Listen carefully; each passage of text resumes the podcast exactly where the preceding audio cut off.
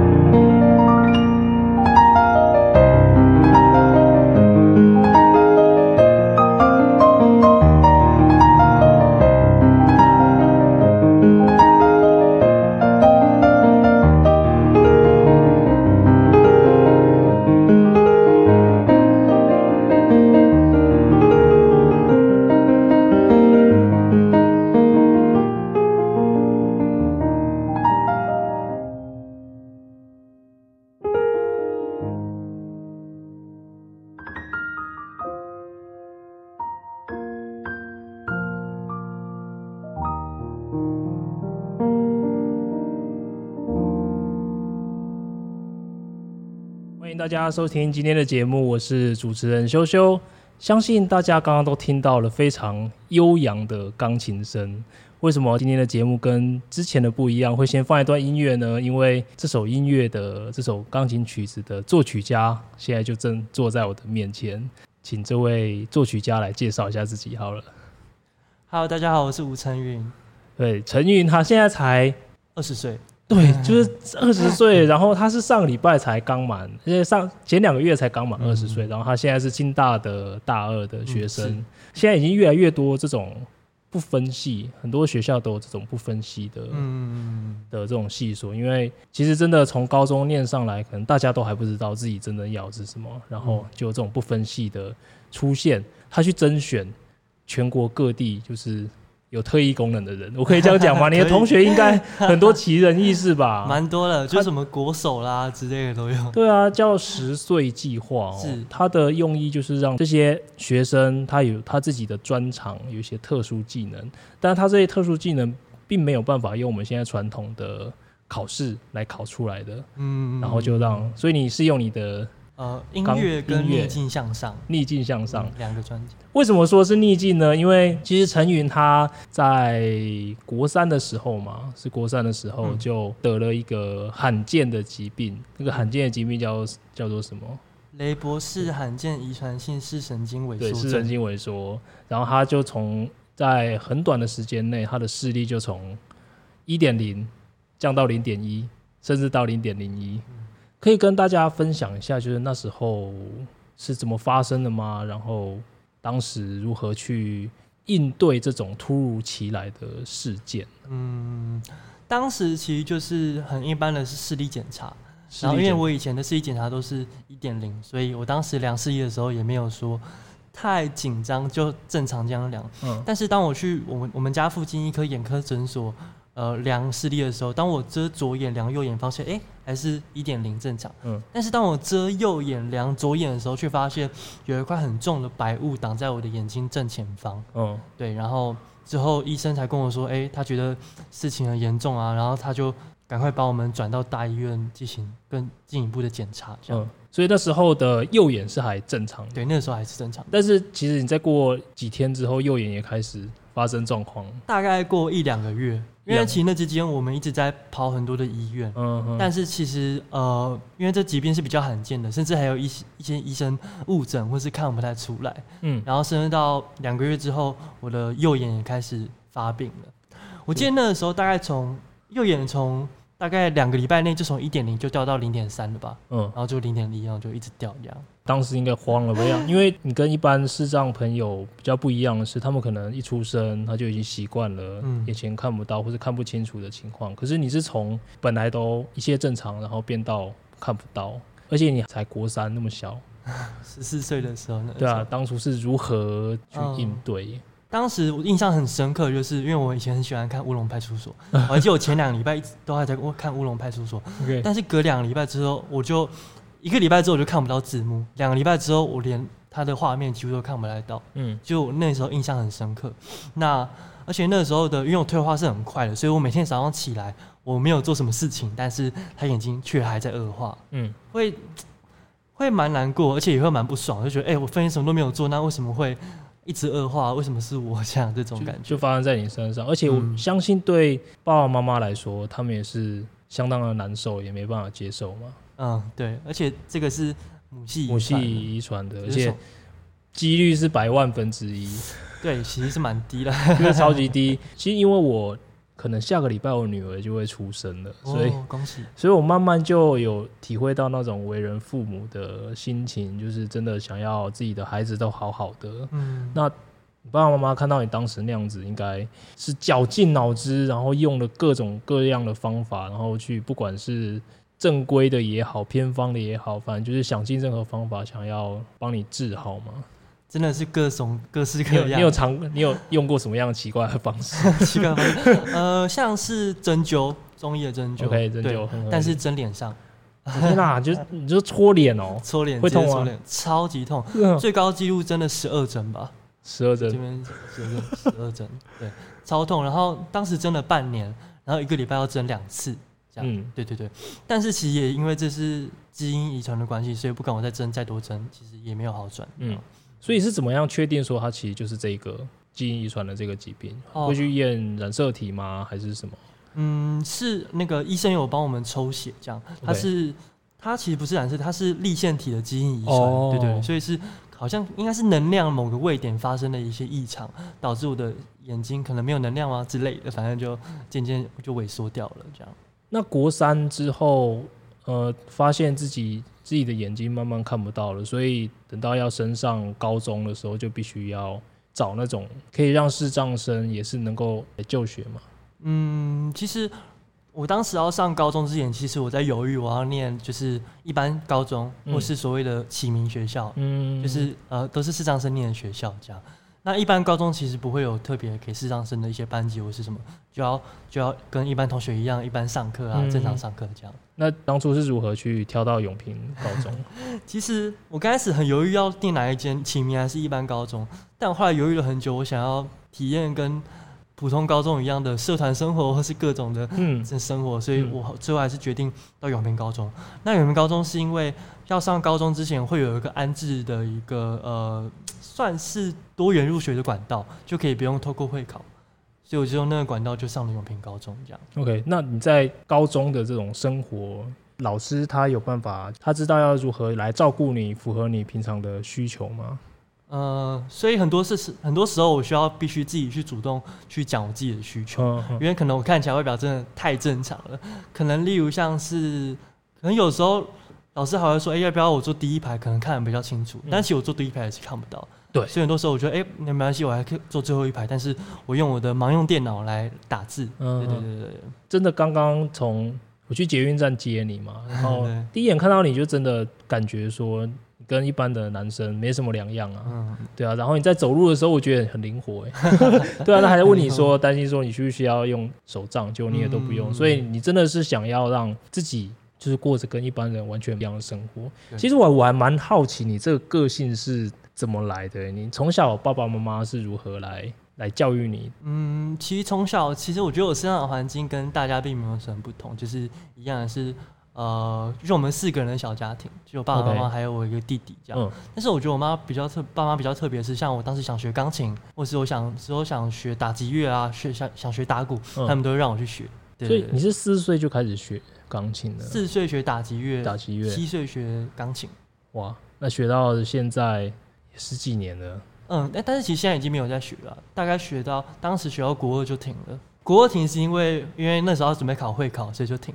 呃，之后发病之后，因为就有重新燃起对音乐的火焰，嗯，所以就再开始弹琴。你是如何重新燃起对音乐的火焰？因为我看你之前的报道里面有讲说，你有一段就是从这个状态不能谅解说这件事情会发生在自己身上的这种状态，然后重新觉得说，哎、欸，其实我还是可以做很多事情。这个是怎么样的转变？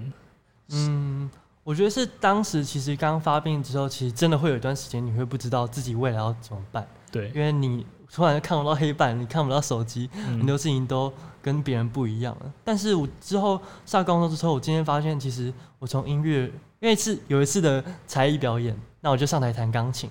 那那一次弹完之后，就同学们给我很大的掌声跟鼓励。嗯，那我突然发现，哎、欸。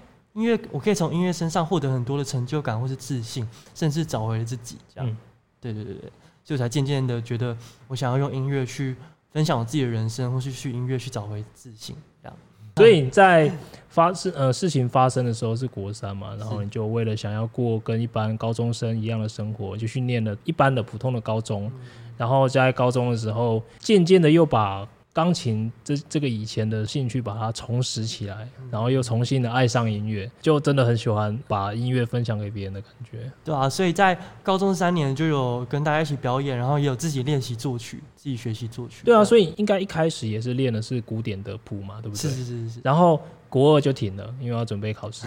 对。那高中的话，你就自己来嘛？你是如何去学那个作曲的？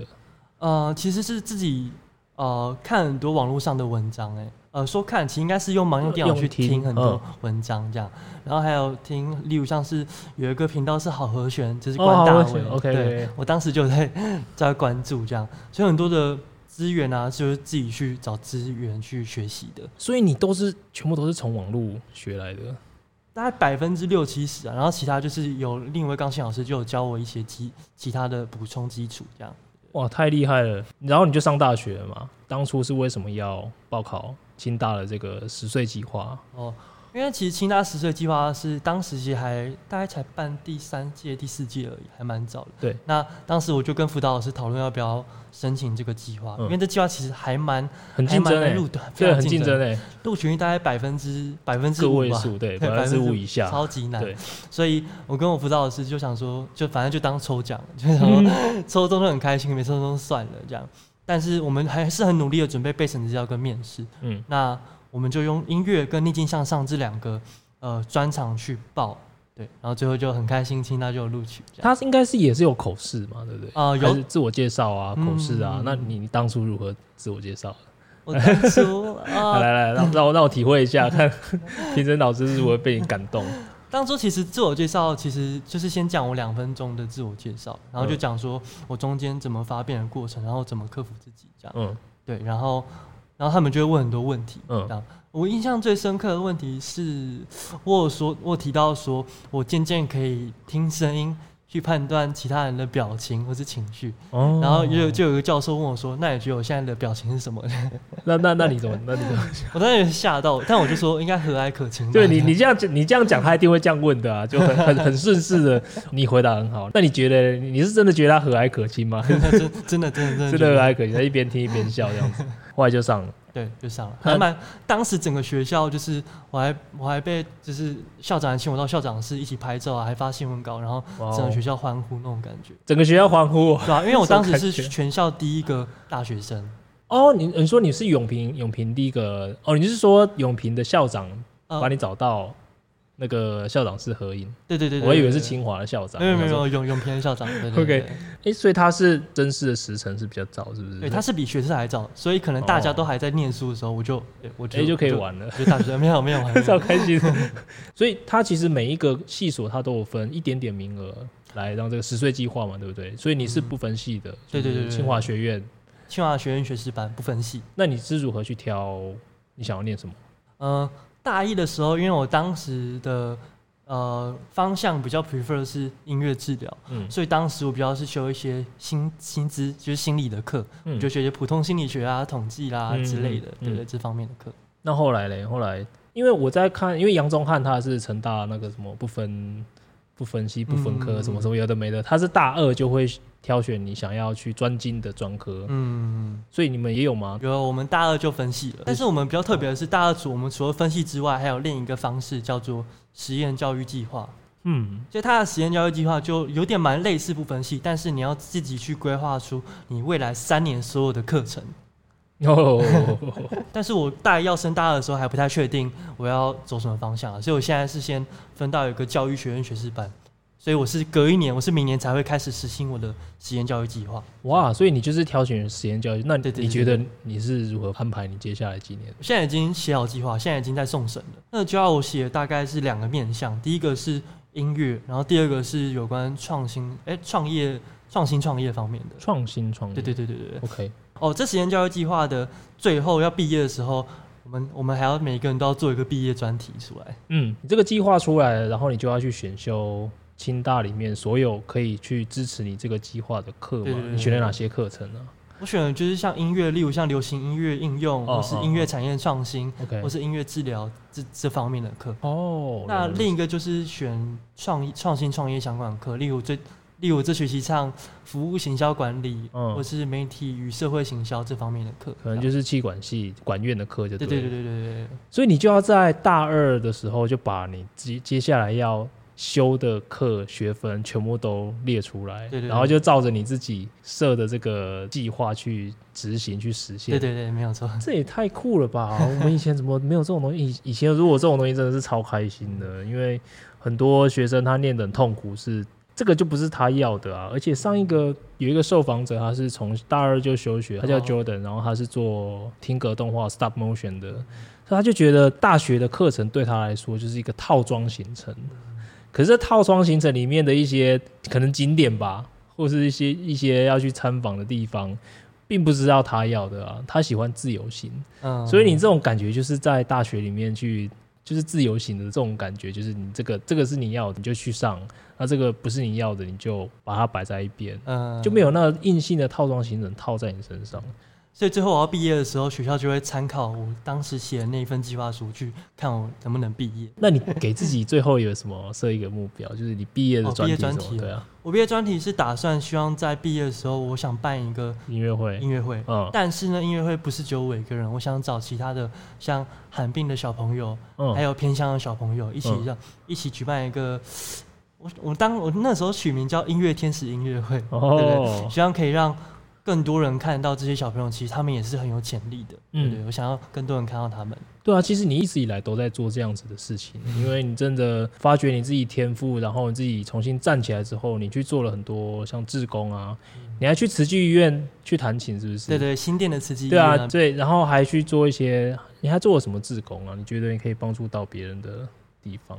嗯，志工其实我觉得音乐志工对我来说这是一个很大的影响。嗯，因为像其实我很多时候去音乐志工，就是去慈济音乐弹琴的时候，嗯，很多的病友啊，或是阿公阿妈就会跟着一起拍手，甚至有些还会一起唱。嗯，因为我是弹那些呃望春风啦或是月亮代表我的心这方面的，嗯，然后就是他们都会一起呃唱，一起拍手。甚至还有一次，我已经弹完要准备走了。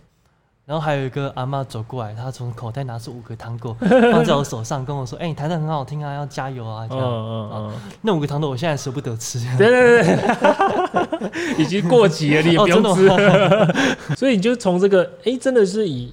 音乐用音乐，然后来带给大家欢乐，带带给大家希望，是你现在想你想要做的事。嗯、所以音乐治疗是你一开始设的，可能之后要走的方向。对，对，对，对。那现在嘞？现在还是一样吗？现在其实比较是想往自己钢琴创作，嗯，还有去做一些例如公益的部分，想要让其他人也一起被看到的这方面去走。这样，那可能我自己音乐创作，maybe 也算。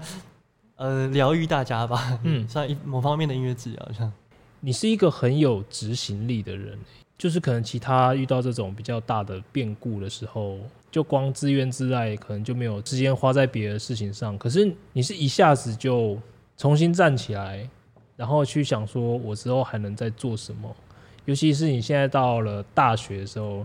你在网络上看了很多 YouTuber 啊，嗯、然后像你刚刚讲阿迪是你的偶像，然后你看瓜吉啊，所以你会想要像他们一样，把你的内容或是你的故事放在网络上，让更多人看到，嗯、鼓励大家。所以你最近也开了一个，嗯、其实你之前 YouTube 频道已经很早之前就开了，只是说你最近开始尝试，除了弹琴的影片以外，你自己也跟大家分享你的生活的内容。你是怎么想的、啊？嗯，我 YouTube 频道是去年。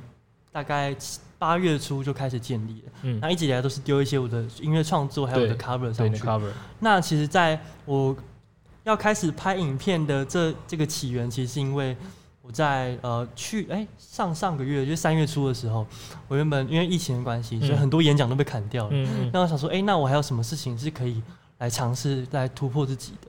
那我就想到，哎、欸，那也许可以来做做看 YouTube 拍影片。那我就思考我可以做什么样的内容。嗯，那我就思考很久之后，发现我发现台湾没有人在视障的朋友，没有人在做 YouTuber。嗯，想说我可以用，我可以把 YouTube 当做一个媒介，让更多人了解视障的生活，甚至。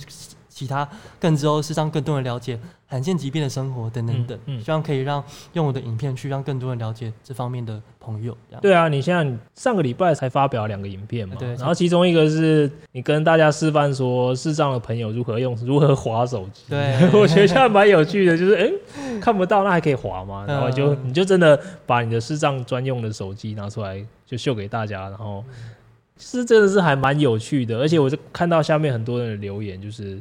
好像也有蛮多，也是病友，然后也是在，就感觉就是你在形成一个 community，一个社群，然后大家互相分享经验啊，然后互相打气。嗯，所以你是第一个出来做这样子的事情。嗯，这也是一部分我想做的事情。我想要更多人了解视障者生活，甚至更之后、更未来，我想要不止视障者，甚至是罕见疾病小朋友的生活这样。所以你平常有在接触这些罕见疾病的这些病友吗？之前去年的时候有一次拍一个节目，然后就认识一个呃小六的一个小小女生。哦，我看到那个节目，嗯、就是那个大爱电视台的那个，对对对对的那个节目，对吧、啊？其实很多小寒寒冰的小朋友，他们音乐潜力都很，他们都很有前途。我看他们的潜能都超强的，嗯、所以希望未来可以让他们也一起被看到。对，你讲到这个，我还蛮好奇的，就是因为我之前看到可能一个研究吧。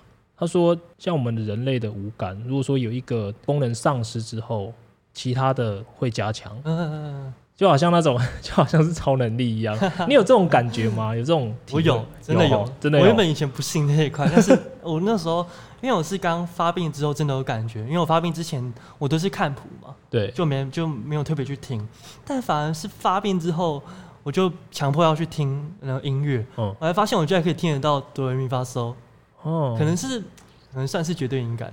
虽然说我们人类用到我们的脑的这个比例还算很少，嗯、但是其实你就把本来用在可能视觉神经上面的这些，把它移到其他的感官上，然后你的听觉就变得更灵敏。嗯、那那触觉呢？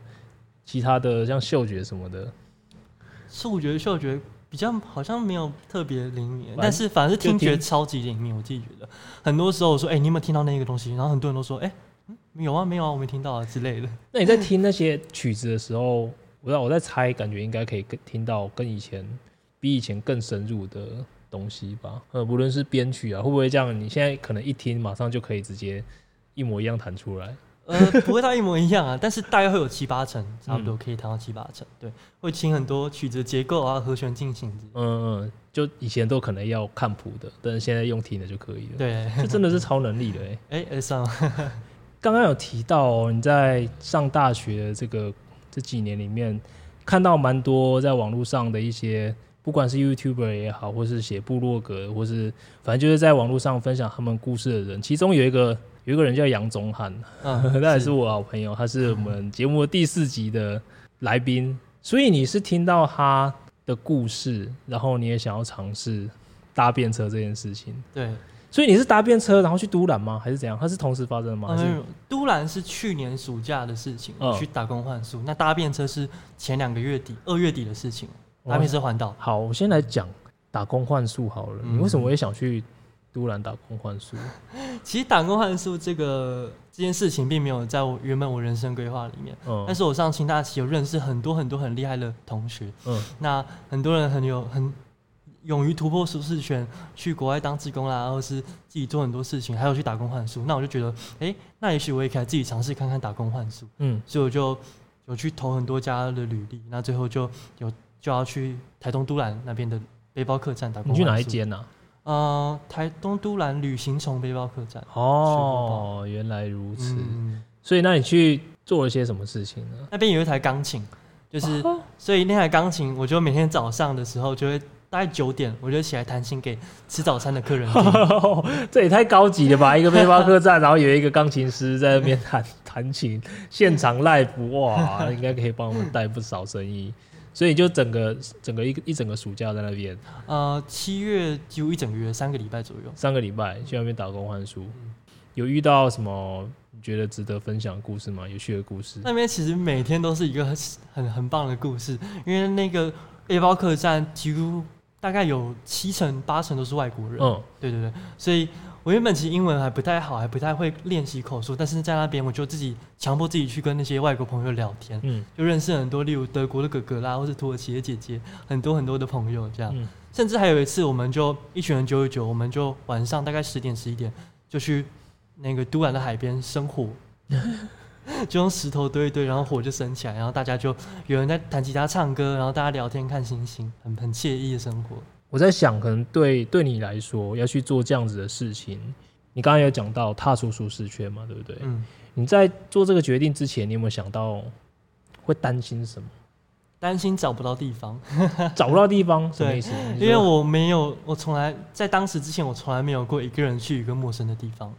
哦，那是你第一次一个人出去自助旅旅行，哦？对，第一次，哇，也是第一次一个人搭火车。哇，天啊！所以是一个很大的跳跃，很大的伸展呢。光是很大的冒险。进去月台里面，我要找是哪个月台，或是上车之后我要找是哪个车号，嗯，就对我来说就是一个困难了。那时候感觉怎样？感觉呃很冒险，对我来说还蛮紧张的，因为不知道自己可不可以做到。嗯嗯。但反而之后，例如像月台，我就我就直接问问那个问问问人这样。嗯嗯嗯。那也是上车之后，我也不知道我坐哪边，我就我就也是直接问人说：“哎、欸，不好意思，因为我的眼睛看不太清楚，可以跟我说我的座号位座位在哪边？”嗯。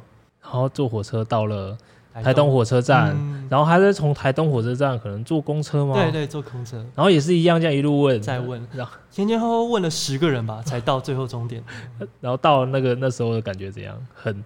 哇，就是我觉得哦，自己真的达到一件完全不可能的事情，又感觉跨越一个不可能的感觉。对，就所以在出发前一定有很多的疑虑嘛，很多的担心。对。那在做的过程中，你是会觉得说，哎、欸，好像也没有之前担心的这么，对，是这样子嘛？对不对？有，因为我我会这样问的原因是说，常常我们在踏出舒适圈的时候，一开始一定会有一大堆的担心受怕。但是这些担心受怕，真在你真正去做的时候，百分之九十九点九不会发生，所以根本就是自己在吓自己嘛。对。然后当你完成这件事情之后，你下一步又会想说：“哎、欸，我下一次要干嘛？” 所以你在完成那一次打工换宿的经验之后，你下一个冒险是什么？就是下一个冒险就是二月底的搭便车环岛。搭便车这是又是另外一个伸展了，这个是很，我觉得你也蛮。蛮跳蛮跳痛的，就是还蛮跳跃的，就是一次比一次。因为其实搭便车这件事情，其实对很多很多人来说，它是一个很很大的障碍耶。哦、呃，我有问蛮多同蛮蛮多我朋友，他们都会担心一些事情。嗯嗯，主要担心什么？嗯、呃，有些人可能怕，不可能不太安全。嗯，对对，因为可能因为不知道是哪个陌生人之类的。嗯不知道什么时候才拦到车之类的，很多很多。怕拦不到车，然后怕遇到坏人，而且你现在又看不到啊，看不太清楚，对，就看不太清楚他他长得到底是怎样。但是你持续去做之后，你觉得你是怎么弄的？你是有一个板子嘛？我看你带。对对，我有个板子，就是写南下跟北上，哦正面是南下，反过来是北上。搭便车的过程顺利吗？还蛮顺利的。我从宜兰是起点，我从宜兰开始。你怎么到宜兰去的？哦、呃，因为那时候原本我在新竹，就是在学校，然后之后就直接先搭客运到宜兰，oh. 因为我觉得台北感觉会拦不太到，所以我就我就先从宜兰开始，前前后后搭了十台车。嗯，那你第一次等了多久？第一次等了大概第一台车十五到二十分钟左右，真的是超快的呢。对对对，所以你就是因为那个钟汉，他，他有一个 TED 的演讲，对他的 TED Talk，对对对，然后你就决定要踏上了，也是想要去尝试看看。对啊，想说，因为我也很喜欢认识新的人，然后去给自己很多新的冲击能量。因为我也是算创作者啊，对对对，所以很多冲新的冲击和能量，所以就勇敢的踏上这个旅途。那中间发生了什么有趣的故事？还蛮多有趣的故事的，例如我中间有遇到哦，我第一次坐大货车，就是大货车，你是坐在那个副驾驶座吗？对对对，就是载前去的大哥，嗯，就例如那个时候是我在高雄那边的，在交流道那边，那我就举了很久，然后就就有一台大货车开过来，他就说，哎、欸，上来上来，然后我就上去，那大哥就跟我说，他原本刚刚是开反方向送货，然后他就心里就想说，如果他回来的时候我还在，他就载我，哎、欸，结果回来的时候我还在，他就载我一程。交流道，交流道。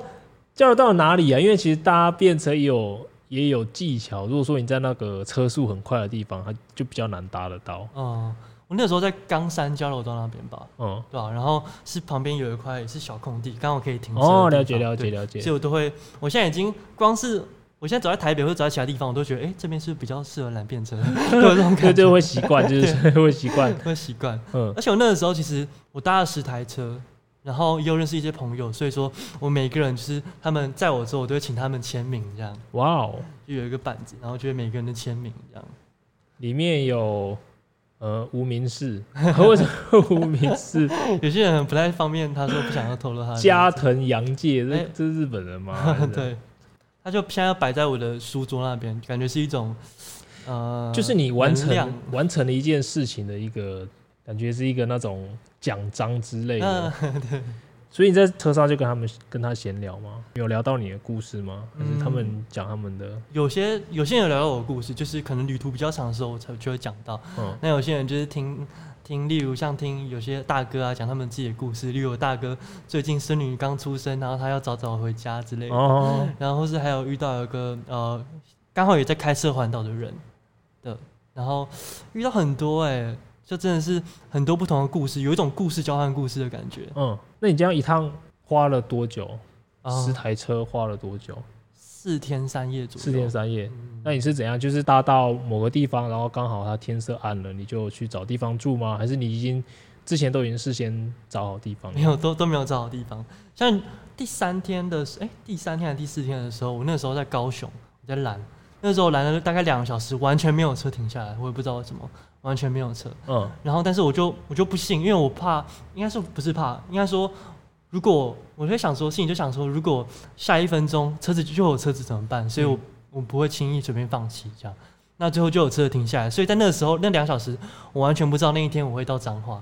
我是上车之后才发现，哦，我所以那个大哥要去彰化，他才载我去彰化这样。嗯，所以就到了彰化之后，就随便找地方嘛。你是怎么找的啊？我是在车上的时候，然后就大哥说你要去哪里，我就说，哎，那看大哥要去哪里。然后他说他去彰化，那我就用用那个 Booking 找一下有哪边可以住。然后他说，哎，那我直接载你到门口，然后直接找到门口，人超好的。其实，在台湾真的大家人都相当的友善，就是像。要搭便车，十之八九会把你载到你要去的地方的目的地。而且那大哥最后我要下车的时候，他还拿一个名片说：“如果你之后要搭便车，你再打这个名片。”这不是不是搭便车了吗？是直接叫车。超可爱的。所以你完成这个挑战之后，你之后又想要挑战更难的事情。我觉得你最近完成了一件事情，我觉得相当了不起，就是你出了自己的专辑。哎，对，出专辑，去年十二月四号发的。你是从哪时候开始起心动念要？做一张自己的专辑，然后到现在花了多久的时间？嗯，其实就是去年从台东都兰打工换宿回来的时候，七月底。嗯，对，因为那个时候其实就从都兰获得很多的能量跟想法，嗯，就很想去找到自己的方向，努力去做一件事情，这样。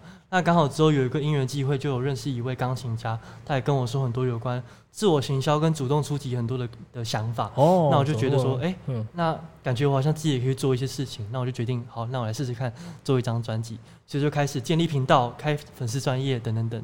所以就是在你决定要做一张自己专辑的同时，你建立了自己 YouTube 频道。还有粉专，还有粉专。那你那些曲子都是之前已经都写好了吗？还是你陆陆续续再写出来的？就是一直陆陆续续都，就是从我十六、十七岁开始创作以来的很多的创呃曲子，这样作品的集合。对对对对对。所以你当时就已经有已经有十首曲子以上，然后你就挑十首。对，没有错，十首。那当初是如何去找？就我光想出一张专辑就好多事情要做，像是还蛮多的。对啊，那你是如何把这些事情全部从无到有，就把它列出来，从零，然后一直到真的做出这样一个 CD？我觉得现在真的是像上次修修哥跟阿迪聊的，就是现在网络真的太方便了，有很多资讯都可以去网络找。嗯、所以像我做实体专辑，或是我上架到那个各大数位平台，都是我去上网看有什么方法可以做到这件事。就有人 就有人分享说实体专辑的制作流程，或是虚拟上架流上架音乐的流程等等等，嗯、我就看那些去算自学的这样。就完全所有的方法都是从网络上找到的。嗯嗯，而且我没有公司，所以我就一个人去把这些的流程啊全部去处理好，这样。嗯，对。所以你也是找一个，因为曲子已经都有了嘛，然后你就去订录音室，然后请录音师吗？呃、还是怎样？录音室我觉得很我很幸福的一件事是，清大有一个是音乐工程研究所，哦、那刚好有一间就是一间小小录音室。那就有认识的学长，就他人超好，就帮我一起录音，这样。哇，他就直接帮你录。对对对，对，真的清大真的很不错哎，对吧？给我很多的资源，而且里面你有很多曲子是还有像贝斯跟鼓，欸、所以你是你是都自己用 Garage Band 还是什么？你自己用电脑软体？嗯，Garage Band 其实我现在自己还在练，因为它有些真的太依靠视力，我还在看用语音语音软体要怎么样去自己用这样。嗯、那那一首编曲是第五首 Reborn，那首编曲是我跟两个清大的学长一起去编曲制作的哦，所以他们就弹，他们就负责节奏的鼓跟贝。嗯，对对对对对对对，都是他们编曲，我是负责旋律的部分创作、嗯、作曲。所以把全部的曲子都录起来之后，就有一个、嗯、有一个母带，就有十首曲子。嗯，然后之后就要先去找呃发行公司，嗯，因为发行公司要帮你上架到博客来跟成品各大平台嘛，嗯，对，然后跟他们呃签约讨论一些流程。那之后就会接到印刷厂商，但是在印刷之前，我还要我就找我朋友要帮我设计。对啊，就是很多事情，我光想要觉得好哇，好好复杂哦。所以发行公司你怎么跟他谈的啊？呃，我觉得就直接打电话过去了，就跟他说想做一张专辑，嗯、然后那边的经理就就说，哎、欸，那我们可以约个时间聊一聊，哦、然后我们就有约时间聊聊个天，这样就找我爸一起啊，三个人 聊个天，我就直接打过去。其实现在听起来还蛮 还蛮直接的，所以可能对我们这种门外汉来讲，就觉得很很复杂的事情，可能对我们来说，反正就打电话过去，然后、嗯、那你怎么知道他？然后你怎么知道他可能有机会会帮你出？哎、欸，其实也是上网看到，就是有些人有推荐这家公司，这样哦，就是这家发行公司好像，但是他们的名声还还不错，这样就找他们发行，这样就是要付一笔发行费之后，他们就上架到各大平台，各大博客来啦、成品，太酷了。那你这样从无到有把它做起来，有什么感想？那时候 大概花了大概呃八九十、七十，大概五六个月的时间，半年。对，那中间很开心，我觉得。做完之后，当下觉得哇，自己真的做到了。以前完全没想过自己会有一张专辑，真的不会想到。对啊，其实对我们来说是很感觉是一件很难的事情。可是你就真的，反正我就是上网看看要怎么做嘛，然后就一步一步把它做出来。对，哎，中间很开心的是自己可以拍专辑照。对啊，就然后一副很忧郁的样子，就里面很多的，里面很多的帅照，就是穿西装啊，拍一些 pose 这样。那这些照片是也是找摄影公司吗？嗯。就是罕病基金会的有一个病友的爸爸，他刚好是婚摄，哦、然后就他就很乐意就帮我拍了这样，很谢谢很谢谢每一个帮助我做专辑的每一个朋友。对耶，然后你现在有了这样一个成果，然后你可以把这个喜悦，把你的音乐分享给更多人，尤其、嗯、尤其你现在实体专辑有，然后 Spotify 上面也可以听得到吗？嗯 KKBOX、Spotify、iTunes、Apple Music 全全部都会有。嗯，那 SoundCloud 有有上吗？都会有，全部都会有。Street Voice 有，我有上，什么都有，全部上。你所以那个朋友真的很厉害，就是如何在网络上行销自己的所有的平台，你都都上了就对了。对对对对对，因为而且我那时候回从都兰回来的那时候，我又就是因为我跟一位钢琴家聊天嘛，就是在有一位在中国发展的钢琴家叫 Piano Boy，嗯，那。他就跟我讲一句话，我印象非常深刻。他跟我说：“你不只要当一位艺术家，你要当一位创业家。”嗯，就他给我印象非常深刻，然后我就决定，我不只不只要当音乐家，要继续把我的事算是做事业的感觉。嗯，对真的，现在我们网络时代的年轻人，我也把自己当做年轻人。跟以前不一样的是，以前会需要公经纪公司来帮你做这些事情。嗯、像如果说你你音乐很好，然后你情艺高超。以前的他就只专注在自己的情艺，可是现在，因为一开始你可能也没有背景，然后你也没有资源、没有资金，什么事都得自己来，什么事都得自己来，一直到最后好像什么事都自己来就可以了，好像也可以跳过。因为以前你会需要他们帮你想气划嘛，可能他会需要帮你拍东西，因为他们有摄影团队，他们需要帮你后置，然后他们需要帮你把节目。放到电视上，帮你去敲通告。嗯，可是现在不用了。现在我们平台就有 YouTube，然后有 Instagram，、嗯、有 Facebook，、嗯、我们就是自己就是自己的自媒体。嗯，所以越来越有这种趋有这种趋向，你也是一个其中的一一个。很经典的案例，自己出了一个实体专辑，然后自己在网络上所有的音乐平台都可以听到你的作品。哎，现在可能还要往 YouTube 前进。对啊，然后你自己 刚刚看到你就拿这个一个那个 GoPro Hero Eight，然后这边拍拍拍拍，都是一些新的尝试。哎，那你在尝试这些事情的时候，其实我我觉得你已经跨过了一点，还是说其实你也有挣扎过，就是去质疑自己到底能不能办得到？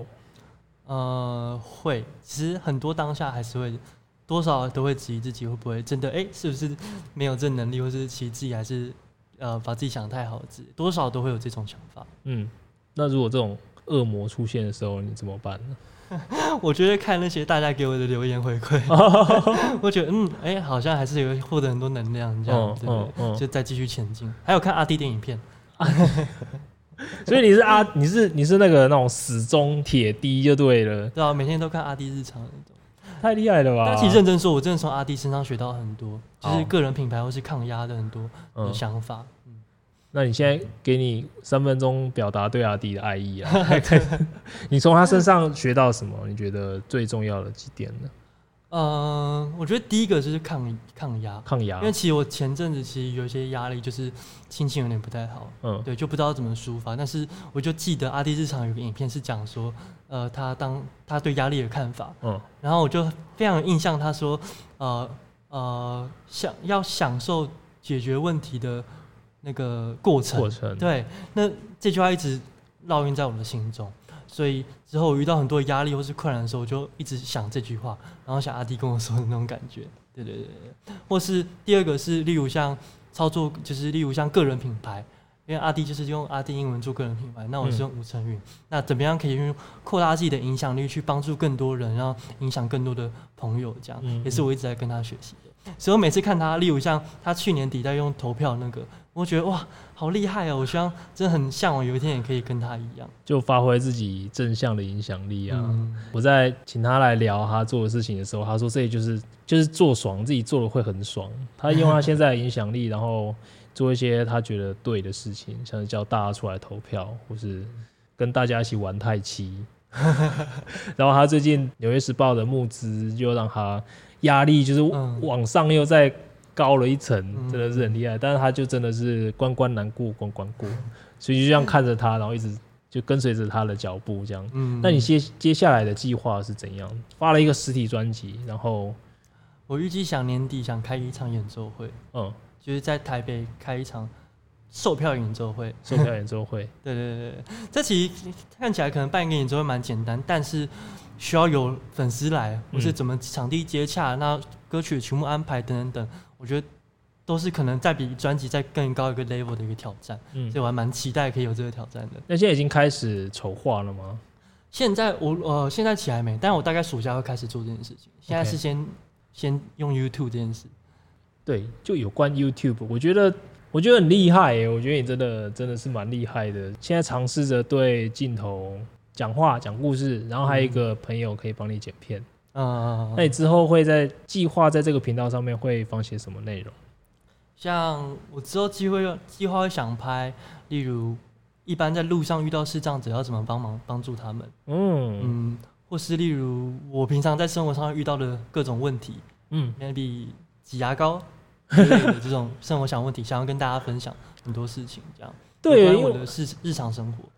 就发现你是这样的日常生活，因为有时候我们就是不知道要怎么样来协助。我们之前好像有看到一些影片嘛，就是如果说在路上看到拿着那个、那个、那个叫什么手杖，对，辅助了手杖的视障者的时候，我们可以如何去帮他，像过马路啊，或者是让他能够，好像可以去拍他的手嘛，然后他知道了，他知道了这个讯号之后，他就知道说，哎，你是想要来帮他。对对对，然后他就会握你这边，然后你就可以走，然后他可以移动的比较快一点。嗯嗯嗯，对对对，对嘛，所以也可以拍这些分享你生活的一些内容，让大家更知道视障者的生活，然后知道说我们可以怎么协助。然后这是大概短期跟中期的计划。嗯，那更长期，我想就是我刚刚提到，就不止在视障，甚至是罕见疾病的方面这样。罕见疾病吼，其实影响我人生。很重要的一本书，叫做它的书名实在太奇怪了。然后他的，反正他是保罗纽曼写的，保罗纽曼跟他的什么奇怪伙伴之类的吧。保罗纽曼是一个美国很著名的演员，然后他赚了很多钱。嗯，但是他在演艺事业以外，他还有一个兴趣，就是做很好吃的意大利面酱。嗯。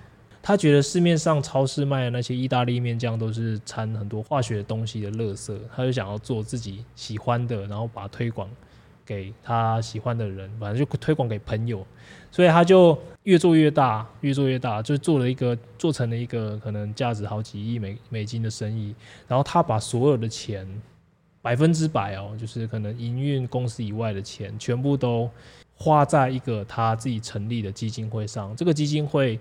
他做的事情就是去成立很多的夏令营，是专门给罕见疾病的的小朋友的，因为他觉得这些罕见疾病的小朋友，他其实平常是还蛮蛮寂寞的，因为他遇到的问题可能只有他自己能理解。一般的小朋友他们能够享受到的一些福利，或者是体验到的事情，像是跟着同学一起去参加夏令营，这些罕见疾病的孩子他们都。办不到，因为他们可能出去玩，他们就必须要有专门的医疗设备在那边，随时去照顾他们。所以他就花了钱，花了心力，把他们到处盖那种夏令营基地，给罕见疾病小朋友的夏令营基地，然后让他们可以就是在那个地方，然后彼此去分享彼此的酸甜苦辣，彼此就是罕见疾病病友才能了解这种酸甜苦辣，然后去享受就是一般小朋友可以可以获得的快乐。嗯，我觉得这个就是我那时候看到，真的是觉得超级感动的，就是他。我觉得他真的是算是影响了我的一生吧。就是你真的赚那么多钱，真的有意义的，就是可以去让这个世界变得更好。嗯所以我觉得或许你也你也可以办到这点，因为你本身就是就是一个也是有罕见疾病的一个病友，所以你知道很多他们同样的人才知道的这种辛酸甜苦辣，然后你可以帮助他们。这是我想要做的事情，就是你想要做的事情，这是我想做的事情。概念蛮像的，太棒了。那或许你自己你的方式可能可能有你自己的方式，你有一些什么雏形吗？你要如何去帮助他们？不管是在心灵上，或者是在其他方面。嗯，所以其实我的毕业专辑先，这是我算第一步吧，就是想要办一个音乐会，嗯、想要让更更多人看到他们在舞台上的那个那个有自信的样子。哦、对，因为可能有些小朋友可能在一般没有在拿乐器之后，可能会感觉他有点虚弱，或是。其他的障碍之类的，嗯，但是其实他拿起乐器的时候，那种自信的光芒是不输给其他人的，嗯，我觉得，甚至还压过我 那种感觉，对。所以你就发觉，其实他们很多都很有音乐天分，然后你要，你要让他们像能够像你一样，就借由不管是乐器，或是甚至自己的歌声也好，可以把自己的生命就是分享给大家，这样，这是你想要做的事，而且是你也也是你擅长你走过来的心路历程，对，没有错。很期待，很期待你的你的毕业毕业这个音乐会，我一定会去听。好，到时候再邀请。到时候对，到时候一定要跟我说。那除了开演奏会之外，我也想要做，例如像是呃写书。嗯，对，我也想把我生命故事写成一本书，分享给大家。这样应该也在写了吧？已经写写，然后但是还在找出版社。嗯，对对，没关系，反正就先写完，就先写就对了。真的吗？谢谢。真的就先写就对。现在说实在的，要发挥影响力。出书当然是一个管道，但是你平常把你的一些生活上的小故事放在 FB、放在 Instagram 上面，其实都都是一个方式，所以就尽量的去尝试。嗯，除了写书，还有我想要做绘本。你你 你也太厉害了吧！真的是很多才多艺。你自己也会画画？我是不会画画，看看不太清楚。应该说我有这个构想啊。嗯。然后，但是我刚好在学校就有认识幼教系的同学，嗯、那我自己就写一个呃故事的雏形。当然。我那同学会帮我把它变得更有趣，变得更故事一点。然后之后我再联联络一些出版社，这样，嗯，做绘本。我看你大学真的是超忙的，对啊，反而已经不太像大学生了，就是真的是把自己当做个人品牌的一个经营的一个创业者。嗯，我是真的很希望我的大学的时候就过得像你这么知道自己要做的是什么。很期待你之后所有的作品，不管是你在 YouTube 上面的影片，然后不管是你会有第二张专辑，然后当然最期待的是你的毕业专题，你的那个音乐会。嗯，今天很谢谢，很谢谢承允来分享你的故事，谢谢修哥。然后，然后谢谢陈宇还带了他的专辑来送我。嗯，那可以帮我签签个名？好，我还有自带笔。对，这个是专业的，专业就是这样子。我每次都被骂签名都乱签。然后里面就有很多的这种照片，自己拍完很开心，自己看超爽。所以你也是，你也是蛮那个自肥，对，蛮蛮自恋的。谢谢修修，谢谢大家今天来收听我们的节目，谢谢谢谢陈宇，谢谢，拜拜拜拜。听完今天的节目，您是否像我一样超级佩服陈宇的故事呢？诚心邀请您把这期节目分享出去。鼓励更多遭遇逆境的朋友们。当然，你也可以到博客来或是成品购买他的专辑，或者到陈宇的频道帮他打气。最后，还是要请您帮个忙，帮我们到 Apple Podcast 或我的 YouTube 频道和 FB 粉丝专业留下评价或者您宝贵的意见，支持我们继续做下去。那我们就下个礼拜见喽，拜拜。